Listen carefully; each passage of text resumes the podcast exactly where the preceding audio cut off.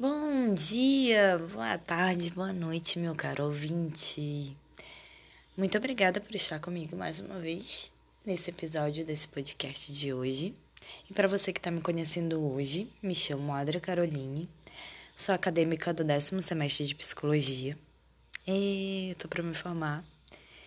E esse é um podcast um cadinho de cada coisa, onde aqui eu compartilho o que eu acho importante, coisas que me tocam, coisas que eu gostaria muito de compartilhar com vocês e que eu espero que a gente possa refletir junto, tá bom?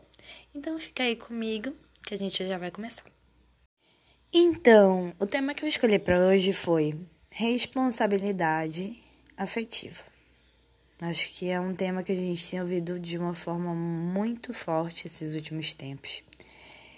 E seria responsabilidade afetiva. Qual é a minha parte? Qual é a sua? Qual é a nossa? Né? Geralmente, quando se fala hoje em dia sobre responsabilidade afetiva, a gente fala sobre o outro. Mas a gente também tem parte nisso, porque a gente também é o outro de uma outra pessoa, correto? Então, quando a gente ouve responsabilidade afetiva, o que será que vem à nossa cabeça de fato? Bom, é um termo que muitas vezes não é tão simples de ser entendido.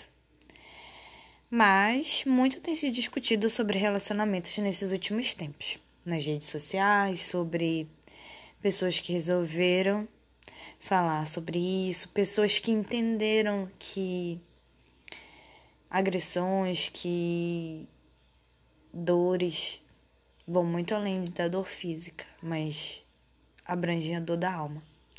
E por muitas vezes, por ser lá na sua alma, as pessoas não dão valor, porque geralmente no mundo que a gente está hoje, só se dá valor para aquilo que se enxerga, não para aquilo que está dentro, para aquilo que realmente importa. Mas enfim, essa é uma uma circunstância realmente muito importante para a gente se discutir. Então, quando a gente fala em afeto, Logo, a gente se depara com outros termos que vêm junto: relacionamentos, sentimentos. A responsabilidade afetiva é sobre uma dupla. Eu não diria que é exatamente sobre um relacionamento amoroso somente. É sobre o outro. É sobre as minhas relações é sobre os acordos e as expectativas que a gente tem quando a gente fala dos parceiros. É, até melhor, quando a gente escolhe um parceiro ou uma parceira, a gente já impõe uma responsabilidade sobre esse outro. Mas será que também eu penso que eu tenho que me impor uma responsabilidade porque eu estou lidando com alguém? Às vezes não, né? Às vezes, voltando ao podcast passado, a gente esquece da reciprocidade. Então, tem uma frase que é muito complexa e ao mesmo tempo muito bonita de um dos meus livros favoritos, que é do Pequeno Príncipe, onde ele fala: Tu te tornas eternamente responsável por aquilo que cativas. Ela é uma frase muito bonita. Durante muitos anos eu entendia dessa forma, até eu entender que há um perigo por trás dessa frase. Muita gente se fala em encontrar, como eu falei também no podcast passado, a metade da nossa laranja. Mas quando a gente diz sobre isso, quando a gente fala, a gente está correndo um grande risco, a gente está cometendo um grande equívoco. Porque imagina que eu sou alguém que está buscando a minha metade. Imagina que eu sou alguém eternamente responsável por uma outra pessoa. Isso é muito pesado. Eu sempre costumo falar que a gente quer muito, muito, muito que o outro mude. Mas às vezes nem a gente consegue ser aquilo que a gente gostaria de ser. Então, será que é justo querer que o outro mude, sendo que nem eu consigo fazer isso por mim muitas das vezes? Depois de muito trabalho árduo, com toda certeza eu posso conseguir mudar. Então, será mesmo que eu estou buscando uma metade? Então, será que eu só sou uma metade? Mais uma vez, jogo por aí. Deixa a reflexão. Sim, a gente está totalmente errado quando a gente pensa assim. Mais uma vez, quero lembrar que esse podcast é meu, no sentido de que as ideias são as minhas ideias, você não é obrigado a concordar e pode discordar à vontade, tá bom? Mas primeiro, antes de tudo, a gente tem que ser inteiro. A gente tem que ser feliz por inteiro. A gente tem que ser feliz com nós mesmos. Ah, Carol, então eu preciso ser feliz, muito feliz, sozinha, para depois eu procurar alguém. Gente, isso depende muito do seu conceito de felicidade. Eu acredito que felicidade são momentos. A felicidade ela não é uma constância, ela não vai ser algo reto, linear. Vai ser como a batida do coração, como eu costumo sempre usar como exemplo. Tem seus altos e baixos. Tem dia que eu vou estar super me amando, tem dia que eu vou estar, meu Deus, só quero ficar com meu pijaminha de bagunçado, rasgado dentro de casa, trancada. Não quero ver o mundo. Mas e aí? Isso significa que eu não me amo? Não, significa que às vezes eu não tô num dia legal. E que tudo bem não está tudo bem. Então isso vai muito além disso. Ficou até paradoxo, né? Isso vai muito além disso. Sim, você ser feliz vai muito além de você estar feliz todos os dias. Você ser feliz significa que você tem um autoconhecimento sobre você. Você sabe o que te faz feliz e você não busca desesperadamente a outra pessoa que te faça feliz. Você já é feliz por si só. E quando você encontrar essa outra pessoa, que ela esteja o máximo possível próximo de como você está. A gente não pode obrigar a encontrar outra pessoa que esteja extremamente feliz. Meu Deus, encontrei a pessoa feliz. Não. Essa pessoa pode estar num processo de estar buscando a felicidade. Ou essa pessoa já pode chegar nesse mesmo estalo que você de entender que ela não é a metade da laranja de ninguém. E que as nossas faltas, elas elas não precisam ser preenchidas por outras pessoas, elas têm que ser preenchidas por nós. Não jogue em cima do outro uma responsabilidade que é sua. Uma responsabilidade afetiva. O outro tem responsabilidade afetiva sobre você, sobre a relação de vocês? Tem, claro. Eu digo que todo relacionamento sempre tem um ônus e tem um bônus. Tem a parte legal e tem a parte da burocracia, da parte chata de conversar, que a gente quer evitar. Mas que faz parte. Não adianta a gente fugir para uma Disneylândia que não existe. Não adianta a gente fugir e querer achar um filme de Hollywood que não é real. É algo que foi criado para que a gente imaginasse que tudo é bonitinho, que no final você corre no aeroporto indo embora e o seu príncipe encantado corre atrás de você. E a vida não é sobre isso.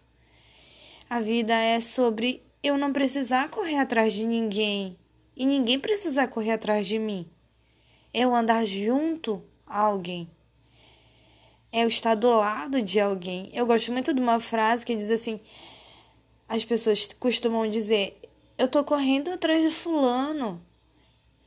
Gente, se a gente tá correndo atrás de alguém, significa que esse alguém tá na nossa frente. Ele não tá querendo caminhar ao nosso lado. Então, além de da gente ter uma responsabilidade afetiva sobre o outro, tenha responsabilidade com você. Tenha responsabilidade com os seus sentimentos. Porque os seus sentimentos, eles são o que você tem mais o que você tem de mais precioso? O seu coração. Cuide do seu coração, porque dele provém sua vida. Porque o seu coração é o bem mais precioso que você tem. Então cuida dele. Quando a gente fala o coração, obviamente que é um sentido figurado, a gente sabe que não é o coração, né, que traz todos aqueles sentimentos. Na verdade, é uma parte do cérebro, mas assim, a gente tem a simbologia de chamar o coração, né? Então é muito importante a gente pensar nisso, pois, por exemplo, cada casal, e quando eu falo casal, não estou falando só de relacionamentos amorosos, ele é composto por 50% de um, 50% de outro. Ele é composto por uma pessoa, mas uma outra pessoa completamente diferente. Isso sem contar os novos formatos de relacionamento, né? Que eu não vou entrar no mérito nesse podcast em especial. Mas eu sou uma pessoa, a outra pessoa é outra pessoa. Em algum momento nós seremos um, sim, de acordo com, com o que você acreditar. Se você acreditar em casamento, sim, em algum momento você será uma pessoa, uma só carne. Mas o principal, antes de ser uma só carne, antes de ser o casamento em si, ou qualquer outro tipo de meio que você ache melhor para viver na sua vida, você tem que pensar que você é uma pessoa. A outra pessoa é outra pessoa. Vocês juntos não se fundem. Vocês juntos formam são as mesmas pessoas, porém que trocam ideias, que de preferência se acrescentam coisas e muito mais de preferência, não tem uma carência emocional do outro, porque aí fica muito mais difícil. Lembrando, né, a saudosa Marília Mendonça, uma das músicas que ela tá fazendo parte, ela fala uma frase que eu achei magnífica e que eu levo para minha vida desde a época que eu ouvi a música, que ela falava assim: "Eu gosto de você, mas que eu não precise de você". Porque na hora que você não se sentir mais bem dentro de uma relação, e seja essa relação de trabalho, amorosa, de estudo, eu possa ir. Porque eu gosto de você. Mas se eu não estou bem dentro desse relacionamento, eu posso ir embora. Eu posso até a pessoa vai dizer: "Ah, mas você não lutou para construir essa relação, agora você vai largar tudo". Não, gente. Você tem que ir até onde você aguentar. Por isso que nos outros podcasts eu falo sobre limites, por isso que os podcasts eu falo sobre reciprocidade. Tudo tá amarrado. Tudo tá amarrado para que hoje eu possa chegar e te falar: você não é a metade de ninguém, você não tá incompleto, não tá faltando partes em você. Você é totalmente completo. Você só precisa entender o seguinte: quando você estiver dentro de uma relação, que você seja você. É o que eu acho primordial, eu sempre falo isso. Que eu nunca entre em uma relação, que eu nunca entre numa amizade, que eu nunca entre é, num lugar onde as pessoas irão me conhecer um pouco mais a fundo, não sendo eu, sendo um, uma outra pessoa usando uma máscara onde em algum momento essa máscara não vai fazer sentido, porque eu não vou poder ser uma pessoa que eu não sou o tempo todo. E nem quero. Eu quero alguém que me aceite do jeitinho que eu sou, com as minhas ah, euforias, com os meus defeitos. Mas essa, essa aceitação tem que ser porque a pessoa quer. Não porque você impôs: olha, eu sou assim, se você me quiser, vai ser desse jeito. Você é assim e a outra pessoa vai demonstrar se ela quer continuar com você ou não. Assim como outra, outra pessoa vai te mostrar como ela é. Que legal uma pessoa não, pod não precisar fingir ser uma coisa que ela não é para te agradar. Porque ela não vai conseguir sustentar isso muito tempo esse relacionamento ele não vai durar muitos anos. Quiçá vai durar meses. Ouso dizer que durará meses. Porque ninguém consegue sustentar uma coisa que não é durante muito tempo. Ninguém vai conseguir manter relações que não sejam de fato verdadeiras. Você durar alguns meses com alguém não é desmérito. É apenas que você tentou ser de repente uma coisa que você não era, ou de repente você foi quem você foi, mas a outra pessoa simplesmente não estava afim de compartilhar com você, você sendo daquela forma naquele momento. Então, o que hoje eu quero te dizer? que você não se torna eternamente responsável por quem você cativa. Porque isso, apesar de parecer muito bonito, parecer, apesar de parecer muito Disneylândia, muito hollywoodiano, tem o seu lado perigoso. Apesar do amor muito pequeno príncipe, eu notei essa frase depois de alguns anos. Quando eu digo que eu sou eternamente responsável por aquilo que eu cativo, será como se eu tivesse que aguentar sempre a responsabilidade. E será que tu é mãe às vezes do teu parceiro?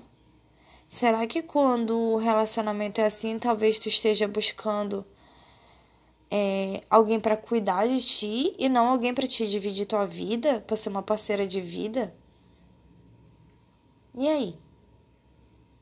Vamos parar para pensar sobre isso?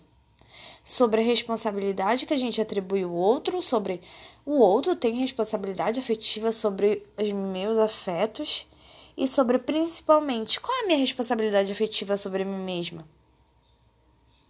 Será que eu não estou imputando ao outro algo que não é dele? Será que eu não estou projetando sonhos e ilusões minhas e uma outra pessoa que não tem obrigação nenhuma de realizar. Eu sempre gosto de uma frase, uma frase não, na verdade, uma reflexão que fala sempre temos a frase clássica, né? Os opostos se atraem. Eu gosto de trabalhar no sentido de que sim, talvez fisicamente esses opostos eles podem se atrair, né? Justamente por ser corpos diferentes de duas cargas opostas. Mas quando a gente fala do ser humano, essa máxima pode não ser verdadeira. Às vezes o meu oposto pode me trazer muito sofrimento. Às vezes o que vai me trazer talvez uma calmaria, que é o que geralmente a maioria das pessoas buscam, são pessoas mais parecidas com a gente. Os opostos, eles podem se repelir, e os semelhantes, eles podem se atrair. Ou as intenções semelhantes, elas se atraem, os propósitos parecidos, eles se atraem. Se a gente pensar em alguém que quer cuidar e alguém que quer ser cuidado, fechou, beleza. Agora, quando duas pessoas ao mesmo tempo precisam de afeto, no sentido de cuidado profundo, talvez esteja na hora de cada um ainda seguir o seu lado, se alimentar de si, de autoconhecimento, para depois haver esse encontro e que esse encontro possa ser muito, muito bonito. Mas enquanto eu precisar do outro enquanto necessidade, isso vai me trazer muitos problemas. Então, gente, desculpa o fato de eu ter me estendido um pouco mais nesse podcast, mas realmente é algo que quando eu acordei hoje eu achei muito necessário de se falar. Porque além de ser um tema, né, que a gente vê hoje em dia na mídia, as pessoas comentarem mais, porque se entendeu que violência, né, como eu já falei no início, vai muito além de uma agressão física, mas vem de algo emocional também, existe a violência emocional e ela é muito mais difícil de ser provada. E principalmente dessa dependência, que não é só uma dependência do outro. Às vezes você está dependendo de você. E isso é legal. Isso é bacana você buscar. Para que você mude o estado de dependência para um estado de que você se conhece e você não vai permitir que qualquer pessoa adentre a sua vida sem que você esteja pronto para isso.